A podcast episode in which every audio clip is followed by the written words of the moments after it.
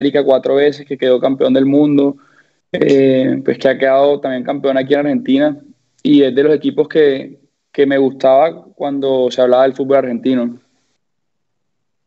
Muy bien. Y... La bruja, la brujita, claro. la que hicieron acá, obviamente, también todo. de hecho, en, Colombia hay siempre una, una, impronta muy, muy de estudiante, van dirigido Bilardo, Subeldía, eh, Juan Ramón, Ramón Bueno, así que debe haber algo, algo, algo marcado ahí en, en Colombia de eso. Tenemos varias, varias filiales este, ahí en, Medellín, en Bogotá también, filiales pinchas de gente que trabaja y que, representan muy bien los colores de estudiante. Digo, y en, un momento dice, empieza a, llegar a tu oído la, la, posibilidad de, de mira, estudiante está interesado, ¿qué dijiste? Me tiro de cabeza, me voy en palomita, me tiro en palomita a la plata. Sí, obvio, es que mira, eh, a principio de, temporada yo, yo estaba en la Equidad, que era mi equipo en Colombia, y habían llegado algunas ofertas y cosas, pero, pero no, se había, no se había dado ninguna de ellas. Y ya estábamos a febrero, eran primeros días de febrero, y yo dije ya, ya no voy a estar pensando más en otra cosa, me voy a concentrar aquí en la equidad y, y voy a estar acá. Y justo me acuerdo que teníamos un partido contra el Junior de Barranquilla y el día antes escribí, nosotros tenemos un grupo con mi representante y mis papás y nos manda ahí, eh, hay una, un interés eh, bastante serio de estudiantes y yo dije como, bueno, ojalá se dé, obviamente, como te digo, ya tenía mi cabeza puesta en el equipo porque ya no quería desconcentrarme más. Se acaba el partido y escribe mi representante en el grupo. Eh, llegó la oferta de estudiantes y yo no, yo no lo podía creer, yo enseguida bueno, lo llamé, nos pusimos a hablar y literalmente el partido se acabó, no sé, a las 5 de la tarde y a las 8 de la noche ya habíamos, ya habíamos terminado de hablar y ya yo les había dicho que sí, que, que de una. Y ahí comenzamos a hacer todo y como en 3, 4 días estaba ya en Argentina. O sea, fue todo muy rápido. Pablo, digo, sos, sos un pibe joven, digo, de, y, volviendo ahora sí, digo, lo que Gaby decía, digo, yendo para atrás, pero a nivel, digo, ¿cómo es Colombia en el sentido del fútbol. ¿Cómo es ser un pibe en Colombia que, tiene ganas de jugar al fútbol, que se prueba? Supongo que debe haber cosas que pasan en todos los países, pero ¿qué tiene de específico Colombia con, el fútbol? Ha crecido mucho en este último tiempo, antes por ahí no, no era un fútbol tan reconocido y hay muchos jugadores colombianos que juegan y son estrellas en, en el mundo. Digo, pero ¿cómo fue la vida de Pablo Sabac dentro de ese mundo del fútbol y cómo fue soñando ¿no? con algún día decir quiero jugar al fútbol? Bueno, yo realmente que, que, comencé a jugar muy tarde. Yo, yo siempre jugué de niño, jugaba en el club, jugaba en mi colegio, pero nunca de manera seria. Y como a los 16 años, no, a los 15 años, yo tuve una experiencia aquí en Argentina y todo. Me vine, me vine tres meses a entrenar acá y estuve a prueba. Eh, o sea, era como un lugar que tú pagabas y te entrenaban y te llevaban a pruebas. Aquí, pues me llevaron a River, me acuerdo, estuve una vez ahí en el Monumental y me llevaron a Old Boys. Y después regresé porque obviamente por la edad, por todo, yo me regresé a Colombia y ahí comencé mi carrera en el Deportivo Cali. Eh, y ahí hice todo mi proceso de divisiones menores, estuve en la sub-17, sub-19, sub-20, hasta que llegué al primer equipo y bueno, ahí tuve la oportunidad de jugar, me fue bastante bien y ahí me fui para Portugal. Tuve un año en Portugal, regresé a, a La Equidad en Colombia donde estuve un año y medio, incluyendo la pandemia, y bueno, ahí, ahora estoy acá. Y en, tu casa, digo, por ahí, nosotros, pues, yo te lo pregunto, porque estamos más, viste, como que Argentina siempre parece como un, país donde eh, pareciera como que es muy común decirle a los padres voy a jugar al fútbol, pero digo, debe haber algo común en todos los países. Digo, cuando llegaste a tu casa y dijiste no voy a hacer más nada que no sea jugar al fútbol, ¿qué, qué, por eso te preguntaba, digo, si sé que digo, ha dejado una huella digo, en este último tiempo, no sé, Falcao, James, jugadores que bueno, hoy hace más común que un padre diga, bueno, sí, está bien, dedicar al fútbol, pero en tu caso, ¿cómo fue cuando dijiste, voy jugar al fútbol? Bueno, eh, fue muy raro porque toda mi familia es, son médicos. Mi papá, mi hermano, mis primos, mis tíos, todos son médicos. Entonces era como raro, pero, pero yo la verdad yo siempre tuve el apoyo de mis papás 100%, o sea, eso ha, sido, eso ha sido muy importante para mí. Ellos me dijeron, nosotros te apoyamos en lo que tú quieras ser, pero la única condición que te ponemos es que tienes que seguir estudiando. Entonces, yo terminé el colegio en Cali y después eh, comencé la universidad y ahorita ya me gradúo. Eh, solo me falta hacer un examen y ya me voy a graduar de, administración de empresas. Ah, mira. Sí. Mira qué bueno. Entonces, nada, eso, eso, eso para mí fue fundamental, el apoyo de mis papás, porque me han apoyado en todo. O sea, cuando yo no ganaba un sueldo, ellos me, me mantenían, me ayudaban con los botines. Después yo me fui ganando patrocinios, estuve con Nike y, bueno, ya me fui ganando mis propias cosas, mi sueldo, todo. Y, y, bueno, hasta, hasta hoy en día que ya gracias a Dios me puedo sostener solo, pero, pero el apoyo de ellos sí, sí fue fundamental. No solo, no solo eh, te, pudo estudiar, sino que aparte de lo que hablábamos en el bloque anterior, desarrollar la, parte artística. Digo, ¿de dónde nace la parte artística en Sabag? Bueno, a mí siempre me ha gustado la música bastante. Yo de niño eh, tocaba, comencé a tocar acordeón, a, recibir clases de acordeón. Eh, la guitarra siempre me interesó. Y bueno, el acordeón lo tengo desde niño. La guitarra eh, la, agarré yo un día así, que mi hermano también le gusta tocar guitarra y, nada, comenzaba a buscar en videos en YouTube, cosas así, comencé a practicar hasta que después conseguí un profesor y comencé a dar clases y a mejorar. Eh, me gusta mucho cantar también. Y bueno, ahorita, por ejemplo, acá estoy dando clases de piano. Comencé a dar clases de piano, que es un instrumento que siempre me ha gustado mucho. Y ¿Cómo, ¿Cómo, que estás, estás tomando clase? ¿O sí, sí, sí. No, no, recibiendo, recibiendo. Ah, no, pará, si da clase de piano, no, no, no, no, no. Me muero acá nomás. Ahorita estoy recibiendo clases de piano y de guitarra que a veces en las tardes tengo tiempo libre y, aprovecho. Y bueno, ahorita no tenemos nada de tiempo porque estamos entrenando bastante, pero apenas acaba la pretemporada voy a retomar otra vez. Eh, y bueno, la, la, parte de cantar también me gusta mucho. Eh, me acuerdo que comencé así en Cali. Eh, un día estaba con, la estaba con mi guitarra yo y se me ocurrió un ritmo así. Y cuando la profesora vino le dije, mira, ¿qué opinas de esto? y se lo, se lo, se lo mostré y le gustó. Y en ese entonces yo tenía una novia, entonces estaba yo enamorado y me puse a escribir así una letra, la saqué como en dos días y llegué en vacaciones eh, y grabé la canción. Me fui a un estudio que me recomendó mi profesor de acordeón de Barranquilla y la grabé. Y desde ahí me comenzó a gustar y en Cali comencé a grabar más canciones. Tengo como 6, 7 que no he sacado, solamente saqué esa. Eh, y nada, para algún día. Pero Pablo, digo, cuando vos decís, cuando vos decís he sacado una y las otras no, decís vos he, sacado, fuiste, la grabaste en estudio y en Colombia salió una canción de un jugador de fútbol que decidió sacar una canción para que todo el mundo la escuche, ¿así es? Sí, o sea, es que en ese entonces no pensé mucho como, o sea, como que simplemente la saqué y ya, no, no pensé como que es algo que me, hubiera, que me iba a gustar para un futuro. Entonces, la, estas las tengo guardadas porque obviamente no las voy a sacar ahorita porque ahorita no, no, no va el fútbol con la música en ese sentido. Yo no puedo ser cantante y futbolista, ¿me entienden? Yo tengo que concentrarme eh, en una sola cosa, que la prioridad ahora mismo es el fútbol, obviamente. Y nada, son proyectos para más adelante, si, si es que tengo antojos más adelante, o sea, porque ahora me gusta, pero puede que en 10 años ya no me esté tan interesado, no sé. Entonces, nada, ahí las tengo. ¿Vas va, con el acordeón a todos lados? sí, sí, yo me la llevo siempre.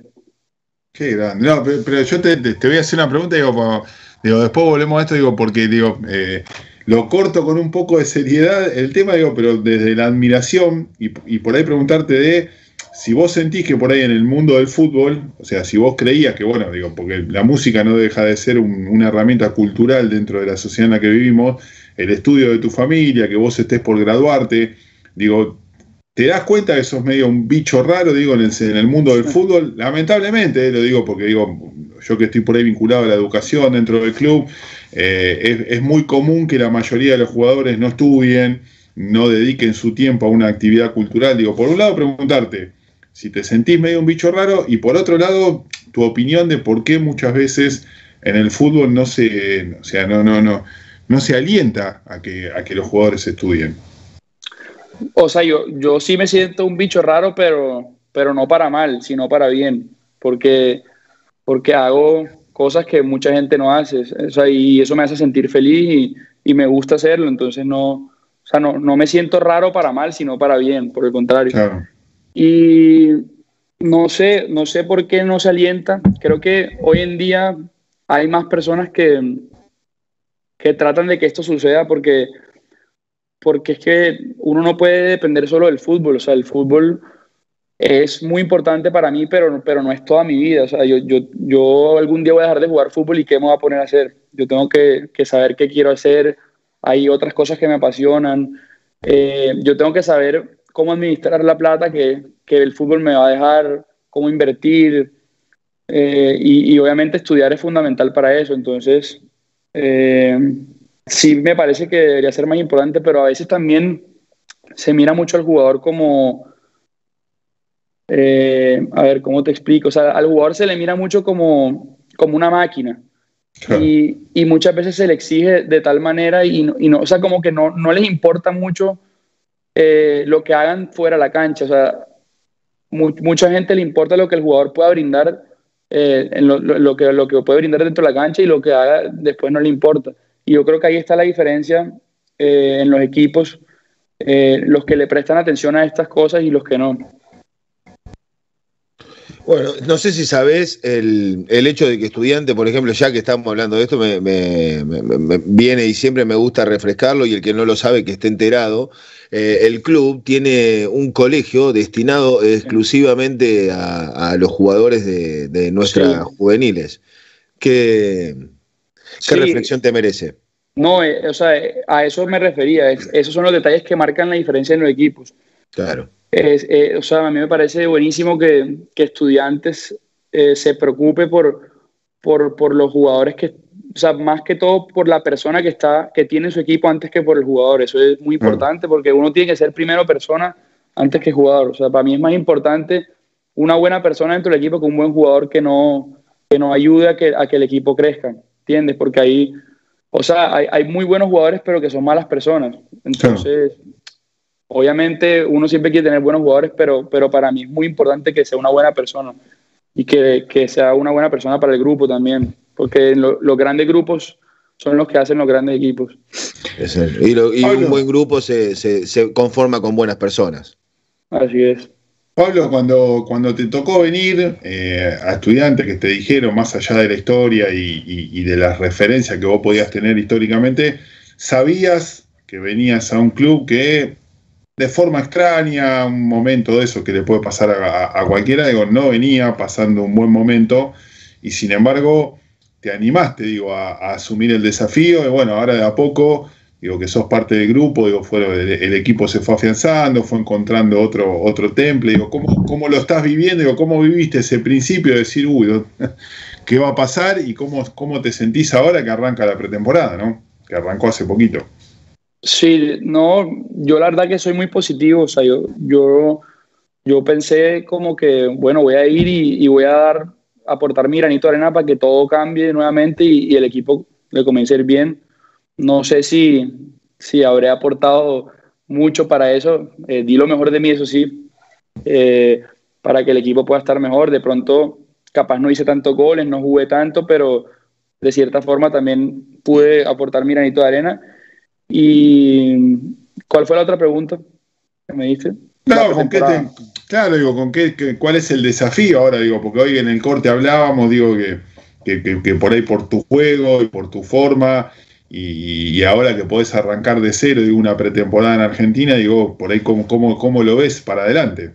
Sí, no, me viene bastante bien, como te decía ahorita, hacer esta pretemporada por, por lo que te comentaba, el, fútbol en Colombia es, es diferente al fútbol de acá Acá es mucho más eh, físico, eh, es mucho más intenso, tiene mucho más ritmo que en Colombia. Entonces, por ahí, eh, el entrenar acá sin hacer una pretemporada me pasó un poco de factura en cuanto a los dolores que tenía muscularmente. Me, siempre andaba como cargado. Obviamente, todavía uno tiene dolores y todo, pero ya, ya me voy adaptando mucho más a, a la, al ritmo de acá, ya me siento mucho más cómodo, ya los entrenamientos no se me hacen tan difíciles como se me decían antes. Y el tener una pretemporada tan larga me va a ayudar a, a adaptarme completamente al fútbol de acá. El, el Nati. te vi que ibas a hablar. No, no, sí, pero era, eh, a mí me gustaría eh, preguntarle, eh, preguntarte, Pablo, por ese, para salir, se lo saco un poquito del fútbol, por ese video que, circuló donde caminabas por las brasas, digo, ¿en qué contexto? Qué, hablando un poco de eso de tu, tu, sos cantante, te gusta la música, te gusta el fútbol, bueno, ¿en qué contexto se dio ese video, esa práctica extraña? Bueno, yo tengo un, coach, eh, se llama Sergio Díaz, eh, una persona que me ayuda como en la parte mental, que, que la gente a veces no, no sabe eso, pero, pero la mente es la que, la que controla todo y, y es, lo más, o sea, es de lo más importante para, para el deporte. O sea, el cuerpo hace lo que la mente dice, entonces uno tiene que estar muy fuerte y nada, yo me, yo me preparo con él, él me ayuda cada día a crecer desde la parte personal, espiritual y, y obviamente también futbolística. Y nada, son retos que, que él me pone a hacer eh, para incomodarme, para ponerme en situaciones difíciles, a ver cómo, cómo las resuelvo yo. Entonces, yo también, para mí también fue algo nuevo y pensé que no podía hacerlo y, y sí lo pude hacer y y así como ese hicimos algunos otros ejercicios y cada vez que tengo el tiempo me reúno con él y, tratamos de hacer cosas así. Y Pablo, digo, ¿cuál es el, sueño, digo, a futuro, en el corto plazo, ¿no? Digo, ¿con, qué sueña Pablo Sabac con la camiseta de estudiante? No, obviamente quiero quedar campeón eh, en el torneo de aquí a diciembre, que estudiantes me compre, esa es mi meta personal y clasificar a la Libertadores. Quiero jugar Libertadores con estudiantes. Uf, qué grande esa no, yo lo escucho, Gaby, digo, ese, son eh, esos tipos, viste, que lo, lo escuchás y decís, eh, ojalá le vaya todo lo bien que el fútbol le pueda, le pueda permitir, porque digo, la energía, lo positivo, de tipo estudia, eh, está con la música, digo, tiene esa, esa cosa, digo, y, la pretemporada, yo lo digo en serio, por la forma de jugar de él, imagino que, que, lo va a ayudar mucho. Digo, a mí me, me, me, genera, es de esos tipos que lo escuchás hablar y te generan ganas de que, de que le vaya bien. Aparte de estudiar. A vos te genera eso. Y yo preguntaba, viste que, que eh, eh, los este, paisanos colombianos, compañeros latinoamericanos, tienen ese canto a la hora de hablar que, endulza, ¿viste? Tanto los ah. colombianos como las colombianas. Digo, ¿cómo es que hace enojar tanto a los defensores? así. Mamita, yo no puedo creer. Entra Sabac y es una cosa que a los 40 segundos está todo el, marcador de punta, el arquero, viene el 9, todo el mundo se lo quiere comer crudo. Sí, no, no, es que allá adentro ya es otra cosa, ya. No, pero eso, saca, a cualquiera de concentración, entra y, y, empieza a armar un partido. Te, te, aviso que muchos integrantes de la familia Pincha, cuando te vemos ahí con ese ímpetu, con esas ganas, con ese decir, mira, lo mío vale, yo voy a hacer todo porque la pelota entre en ese rectángulo y acá esto es fútbol y si te enojas, te enojas, la verdad, te amamos, Sabac, ¿eh? ¿Eh? Nos volvemos locos los pinchas cuando, cuando vemos eso y, lo vemos que entra, ¿eh? Este, con, de, esta tranquilidad, digo, ¿dónde deja toda esta tranquilidad? Se la debe dejar ahí, en el banco de suplente y cuando entra el jeque del gol, eh, que cuando entró allá en Mendoza nos volvimos locos inmediatamente, qué lío que se armó el gol, todo, ah, hermoso, hermoso. Pablo, querido, bueno, te queremos agradecer, no sé, Tanner, si te queda algo más. No, no, yo lo, desafío, obviamente. No teníamos confianza para, para decírselo antes del programa ni nada. la próxima vez, Pablo, tiene que estar con la viola en la mano. Ya te lo digo. No, no, pero en serio, en serio, este es un, programa que no, no, no lo tomamos de, forma ni siquiera a, risa. O sea, un día en serio te queremos que esté con la guitarra, te queremos O el acordeón cantando temas pincha. sacar una, sacar una canción pincha. Que sacar una canción. A los jugadores les quiero. Sacás esa. No, Sabac toca esa con el acordeón, se nos morimos todos. de una, de una. En serio, Pablo, en serio, ah, no, no, es algo que lo tomemos a, a, a gracia, sino que como sabemos que forma parte de tu vida, en serio, la próxima vez que, que salís en acá en la escuela, como dice Gaby, eh, acordeón en mano, olvídate. De una, de una. Eh, bueno, este, Seba, querido, no, decirle que, este, por supuesto, le deseamos absolutamente todos los buenos augurios por lo que viene por delante, que siga dejando la vida toda la semana, cada día.